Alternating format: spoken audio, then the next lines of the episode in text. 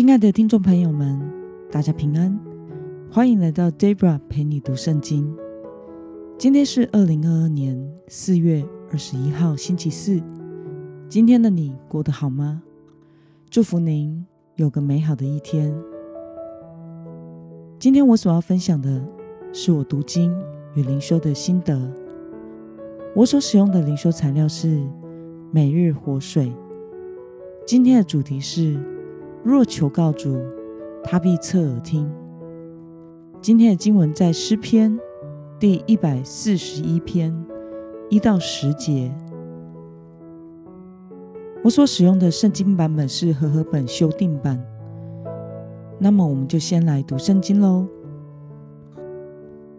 耶和华啊，我曾求告你，求你快快临到我这里。我求告你的时候。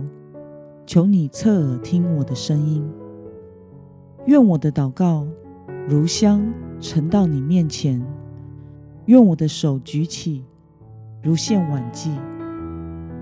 耶和华啊，求你看守我的口，把守我的嘴唇，不要使我的心偏向邪恶的事，以致我和作恶的人一同行恶，也不叫我吃他们的美食。任凭一人击打我，这算为仁慈；任凭他责备我，这算为头上的膏油。我的头不闪躲，人正行恶的时候，我仍要祈祷。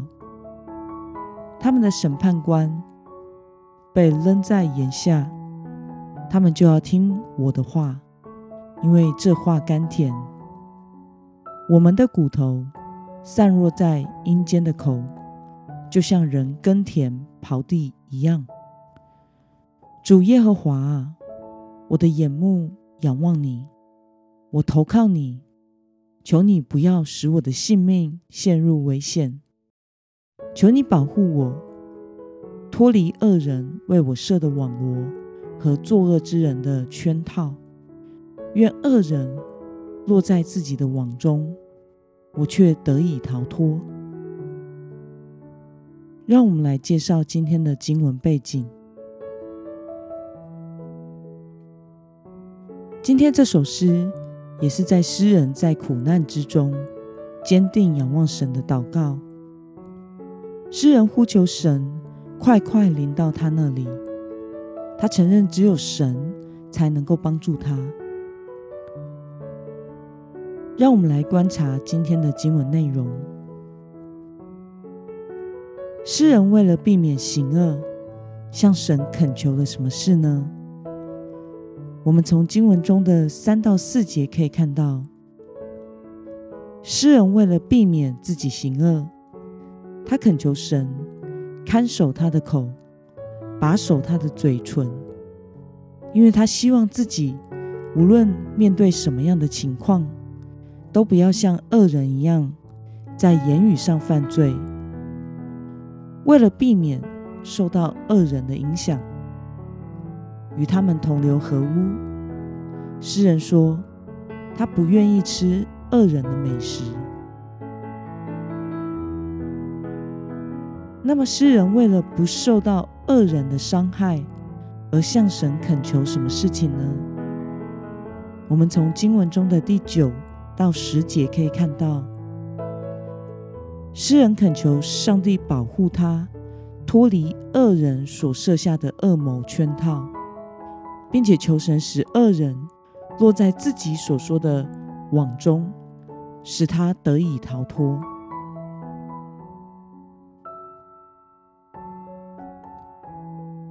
让我们来思考与默想：为什么诗人？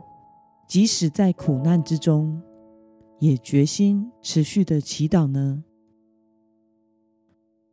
我想，诗人之所以会这样恳切的向神呼求，要主快快的来到他那里，并且等候神的回应，是因为诗人心里很清楚，投靠神是他性命得着保护的唯一途径。在祷告中求告神。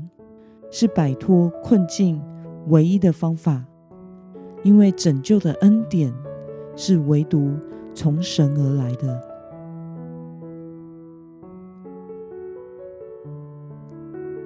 看到在被恶人威胁的处境中，诗人为了得着保护而向神恳求，对此你有什么样的感想呢？我想，当人面临困境的时候，想要求救，这是很正常的反应。但是，求救的对象是否能救自己，才是我们能不能得拯救的关键。这就是人为什么会很喜欢拥有权势，或是依附在一些权势下的原因。记得 Debra 在很年轻打工当服务生的时候。有一次看到客人不知道什么样的原因而吵架吵起来了，其中一个客人脸红脖子粗的对着对方不断的吼着：“你知道这区的维士是谁吗？你知道这区的维士是谁吗？”这似乎是在表达他的朋友是这一区的黑道维士，要对方让步的意思。其实我不太了解。维氏的力量有多大？这位维氏朋友有没有来？我也看不出来。我只知道，等到警察来了，所有闹事的人都得乖乖的做笔录。身为基督徒的我们，其实有时候也会像刚刚所描述的那个情境一样，靠事靠错了对象，忘记上帝才是我们唯一的拯救。